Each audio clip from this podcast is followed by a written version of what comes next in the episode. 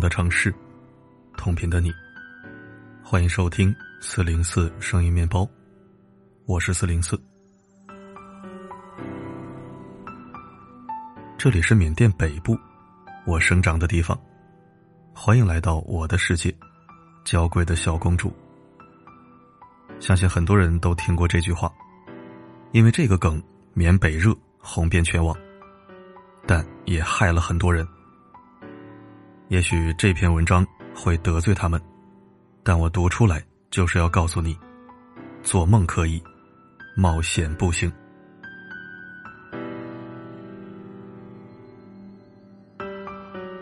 大家是否还记得我之前分享过一篇文章？标题是“我和杀猪盘聊了五天，他爱上我了”。创业破产，负债百万，应朋友邀请去东南亚打工，结果遭绑架，护照、银行卡全部拿走，然后卖给杀猪盘公司，被迫从事诈骗工作。我曾以为这样玄乎的事儿，只存在于影视里。直到网恋男友向作者吐露真相，告诉他亲身经历的这恐怖的一切，他才发现背后竟隐藏着深重的罪恶。而那个当事人因为不肯骗人，被第一家公司卖给了现在的公司。他偷渡到缅甸北部，过着贫困潦倒的日子。最近他告诉作者，那里在打仗，夜里能听到枪声，不敢出门。晚上如果出去被看到了，会被直接击毙。当我看完这些信息，真的是心惊胆战，从未想象和中国接壤的缅北竟然这么乱。然而，屏幕内方隐约传来的枪声和炮火似乎近在咫尺，而此时的国内，竟然兴起了一股去缅北寻找爱情的浪潮。我所言皆是事实。大家可以看看文章里插入的这些迷惑的言论。这些人的冲动源自一条网络热梗。这里是缅甸北部，我生长的地方。欢迎来到我的世界，娇贵的小公主。而这句话出自网上很热的一部言情小说，名叫《插翅难飞》。十五岁的豪门千金沈初云，家底厚实，长相楚楚动人，是天之娇女。却被人贩子拐走，拐卖到缅甸，遇到了帅气有势力，在缅北称王的陆晋，开始了一段乱世爱情。十六岁生子，被解救后还想着他，最后回到金三角和男主重新在一起了。明明是一部毁三观的脑残小说，但用真爱却洗脑了很多人，也因此，陆晋说的这句话，被很多人。奉为爱情真理。这几天我一直在观察舆论动向，发现很多女孩，尤其是未成年少女，天真的以为在缅北那个动荡不安的是非之地，有一个陆晋一般的男子，在痴痴的等着她。相比这些大胆激进的言论，更让人震撼的是，已经有一些人贩子开始跃跃欲试，他们创设账号。伪装成陆晋，哄骗无知少女。我以前从来没关注过缅甸，但昨天在热搜上看到新闻，弹出来的内容令我触目惊心，意识到有些话是不得不说了。提炼一下，近期多个国人被骗到缅北，遭绑架、敲诈勒索、强迫卖淫。实际上，从上世纪八十年代开始，中国西南地区。一直是妇女拐卖产业链中一个重要的输出地。不计其数的女孩，在出国淘金的诱惑下，在异乡被卖为人妻，或是在声色场所中沦为娼妓。浮萍飘絮，随风零落，纵使一朝归家，也依然再难相认。总之，缅北很危险，你去那儿成不了娇贵的小公主。只会变成失足妇女。别再被网络流星雨里的美好欺骗了。我怀着沉重的心情继续搜资料，发现真实的缅北和网络流星雨展示的美好截然不同。不仅是拐卖重地，更是魔鬼遍布的地狱。缅甸北部长期呈军阀割据的状态，这里势力交错，枪声不断，随时开火。丛林茂密，地形复杂，有着众多深谷和湍急的支流，是大自然鬼斧神工的神秘之地，更是一个血腥的禁地。纵深金三角，一个死了都不会有人知道的地方。在这儿，经常上演激烈的暴乱，其可怕程度，生在和平国家的我们远远无法想象。前文提到了枪声，正因为缅北最近又交火了，局势动荡，一天至少十八死。你可能会问了，政府怎么不管呢？管不了。军方公然夺权，缅甸总统温敏被扣押。非常时刻，冲突不断，而上头打仗，最难的就是普通民众，眼睁睁的看着熟悉的家园被硝烟包围，墙壁被打穿，到处是弹孔。恐慌之际，白天他们无助的走上街头游行示威，到了晚上，其实也会害怕，害怕突然被军方从床上拽下来拖走。但是在冰冷的暴力镇压下，一切的担忧和反抗，激不起丝毫水花。满目疮痍的土地，如今血流成河。这几天，缅北经历了最为血腥的日子。警察用棍棒殴打抗议者，甚至开枪。如果不是亲眼看到这一组图片，我真的想不到一个国家竟如此混乱。一些图片，请到文章里浏览。看着无辜的平民躺在血泊中，一点点没了呼吸。修女双手合十跪地，呜呜的哭着，恳求终止暴力。但她的呼唤没有换来任何回应。对面拿着盾牌的警察，像看戏一样，面无表情。悲哀的是，一位十九岁华人少女。也在游行中颈部中弹身亡。缅北安全问题层出不穷，前几年的惨景同样不忍直视。被杀死的孩子张着嘴，血淋淋的躺在地上，何其无辜！被野蛮堆在地上，任人践踏的尸体，没有丝毫尊严。这凄凉的景象，又何其残忍！但这，就是你们要去的缅北，一个战事不止、乱作一团的罪恶之地。不仅如此，缅北还是金三角最大的贩毒基地。这里的毒贩极其猖狂，胆大包天，惨无人道。还记得湄公河惨案吗？途经湄公河的中国船员被蒙住双眼，绑住或铐住双手，泡在河里。死状凄惨，有的人脖子被掰断，有的人则背上有无数枪眼，仿佛被打穿的筛子。残杀我们同胞的幕后黑手，正是缅甸大毒枭诺康指挥的贩毒集团。事情一出，举国哗然，上下悲枪，咬牙切齿。中国警方为死去的国人伸冤。以身试险，深入毒贩内部，不计一切代价，跨国追捕恶魔，最后成功把诺康抓到中国，处以极刑。此案后来被拍成电影《湄公河行动》，我想看过的人，至今心有余悸，忘不了激战中，子弹从耳边穿过，刀从身上划过。中国警察的处境有多危险？忘不了冷血毒贩有多嚣张，他们杀人不眨眼，伤天害理，让小孩去贩毒。最心疼的是，我们的警察牺牲了，却连他们的名字都不能知道，碑上也不能刻字，因为谁都不知道，没有人性的毒贩会做出怎样。报复性的举动，而那些毒贩，一批被抓了，又会兴起新的一批。他们贩毒，更诱骗中国人到缅甸运毒。在央视追捕运毒者中，一个女子双手双脚被捆着，瘫在地上，脖子也被铁链向后拴着。镜头里，一根木棒猛地砸向她的背部。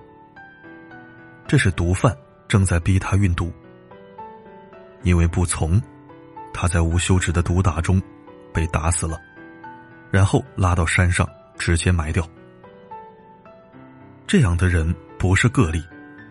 他们在业界被称为马仔，因为轻信网上赚快钱的信息，被接应的人用大卡车运到缅甸，关在酒店里，失去人身自由，不听话就挨打，刀或者钢管，径直落在身上，有的插进膝盖，有的手指被砍，牙齿被拔，指甲被拔，血哗哗流下来，皮开肉绽，直到他们。答应人体运毒，而一旦到国内运毒，则有三种后果：成功运毒一次一万，被抓到服刑十五年；肚子里的毒品一旦破了，两个小时人就没了，当场死掉。在缅北金三角地区，这样从四面八方招募而来的中国马仔有成千上万，而他们贩卖的毒品。占据中国海洛因地下消费市场份额的百分之三十以上。可以说，毒品让缅北变成了吃人的沼泽。那些轻信网上信息的人，一旦去了缅北，后果无法预测。凡踏足者，便泥足深陷，乃至万劫不复。我们回到核心问题。既然这么危险，那为什么缅北还备受追捧呢？缅北有国人被骗，在当地被勒索、强制卖淫，是最近两天才曝光的。但大部分人因为网络的美事，都没意识到，真实的缅北是沾满无尽痛苦的罪恶之地。某些网红无耻，为了流量，无所不用其极。不在乎会欺骗多少女孩，只要高数据，肆意传播烂梗。某些垃圾作者，为了赚钱，写些毁三观的烂剧本，用编纂的充满反差和猎奇的剧情，洗脑一批又一批单纯少女。还有某些无知女孩，为了寻找可笑的爱情，企图以身涉险，把大胆当性格。把无知当个性，在缅甸生长的华人苦口婆心告诫他们：缅北真的很乱。结果遭路径狂热粉丝网络暴力，被骂到退网。醒醒吧，现实和网络差距巨大。缅北没有玛丽苏霸道总裁的浪漫爱情，黄赌毒。这才是真实的缅北。看看受骗的他们。惊呆二十三岁小伙为赌债被骗到缅甸贩毒，毒品竟然藏在某某地方。二十岁女大学生幻想一夜暴富，只身一人赴缅甸贩毒被抓。类似经历数不胜数。再看看那些沾赌之后地狱一般的人生，散发着丑恶腐朽的味道。贫瘠、腐烂。刘慈欣有一句话很出名：“弱小和无知不是生存的障碍，傲慢才是。”切记，爱情不是幻想出来的。冒险去追梦里的人，小心命会丢掉。缅北太乱，少做梦，别天真。我们一定不能因为一时的贪婪，让自己置于风险之中，也连累家人和朋友。一个亿帮人，为了欲望，千里赴死，更不值得。对不起自己爹娘的养育，也愧对前线牺牲的缉毒警察。请务必保持警惕，对网络信息慎重再慎重，切勿轻信。缅北热，但别去，让更多人看到这句话。这里是缅甸北部，我贩毒拐卖人口的地方。欢迎来到我的世界，无脑的小公主。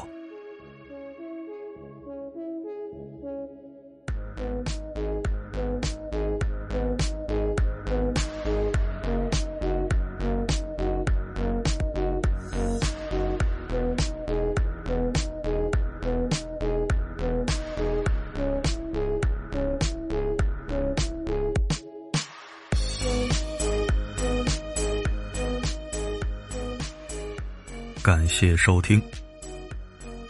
第一次读这篇文章的时候，我忍不住爆了粗口，说了以 S 开头、以 B 结尾的那一句经典国骂。好吧，我是真的很费解，为什么现在的人都这么盲目呢？看个小说、听个音频、刷个抖音，就能魂牵梦萦、神往不已。过后想想，毕竟不是所有人都会关注历史和政治，以及平时的国际新闻。也不是所有人都像我这样万事谨慎、万事求证，活得仔细。况且对于青少年，也不要要求太高了。这本就是一个容易盲目、容易狂热的年纪。我曾经，又何尝不是呢？真的，祖国的大好山川，你一辈子也逛不完。别老琢磨往外跑了。你要真是有品位、有追求。努努力去北欧转转也是可以的。实在钱多，你就留下来生活，我也算你找了个宜居乐土。如果就凭道听途说和一腔热血，就妄想去国外打天下，只出身子不出脑子，我想还是算了。真不是瞧不起人，在自己国家都没混出啥名堂，出去就成了人上人了吗？可别不小心选错了地方。成了猎物或者靶子，那可真是太不值得了。你说呢？这个世界是属于有脑子的人的，不属于白日梦想家。分享此篇，只为告诫所有想一出是一出的大梦想家们：家待着，别作死；想外出，带脑子。最后的最后，我想说。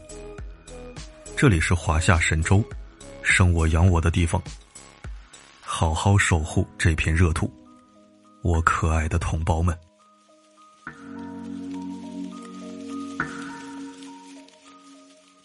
好了，今天的分享就到这里。我是四零四，不管发生什么，我一直都在。